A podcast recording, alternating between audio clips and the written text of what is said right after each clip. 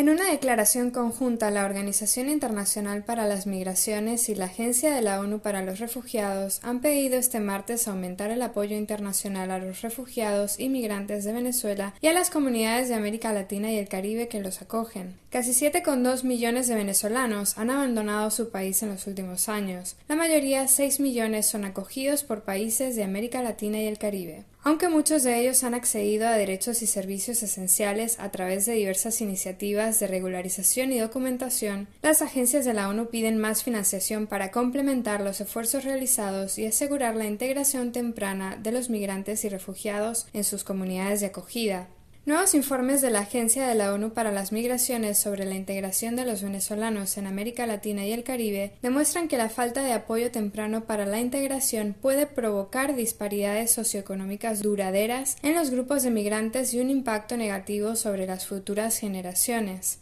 Los resultados revelaron, por ejemplo, que los niveles de integración tienden a aumentar de acuerdo con la extensión de la estadía. Sin embargo, las mujeres migrantes presentan porcentajes inferiores de integración en comparación con los hombres, con independencia de la duración de su estadía, del ingreso y de la condición de empleo y educación. En Perú se demostró que contar con un permiso de residencia seguro lleva a mejores resultados de integración. Las conclusiones contenidas en estos estudios son cruciales para el diseño de intervenciones en materia de integración que tengan una mayor efectividad, señala la directora de apoyo a programas y a la gestión de la migración, Mónica Gorazzi. La publicación de estos resultados y de la declaración conjunta tienen lugar a las puertas de la próxima Conferencia Internacional de Alto Nivel en solidaridad con los refugiados y migrantes venezolanos y sus países y comunidades de acogida, copatrocinada por el Gobierno de Canadá y la Unión Europea. El encuentro se llevará a cabo los días 16 y 17 de marzo en Bruselas, junto con la Organización Internacional para las Migraciones y la Agencia de las Naciones Unidas para los Refugiados,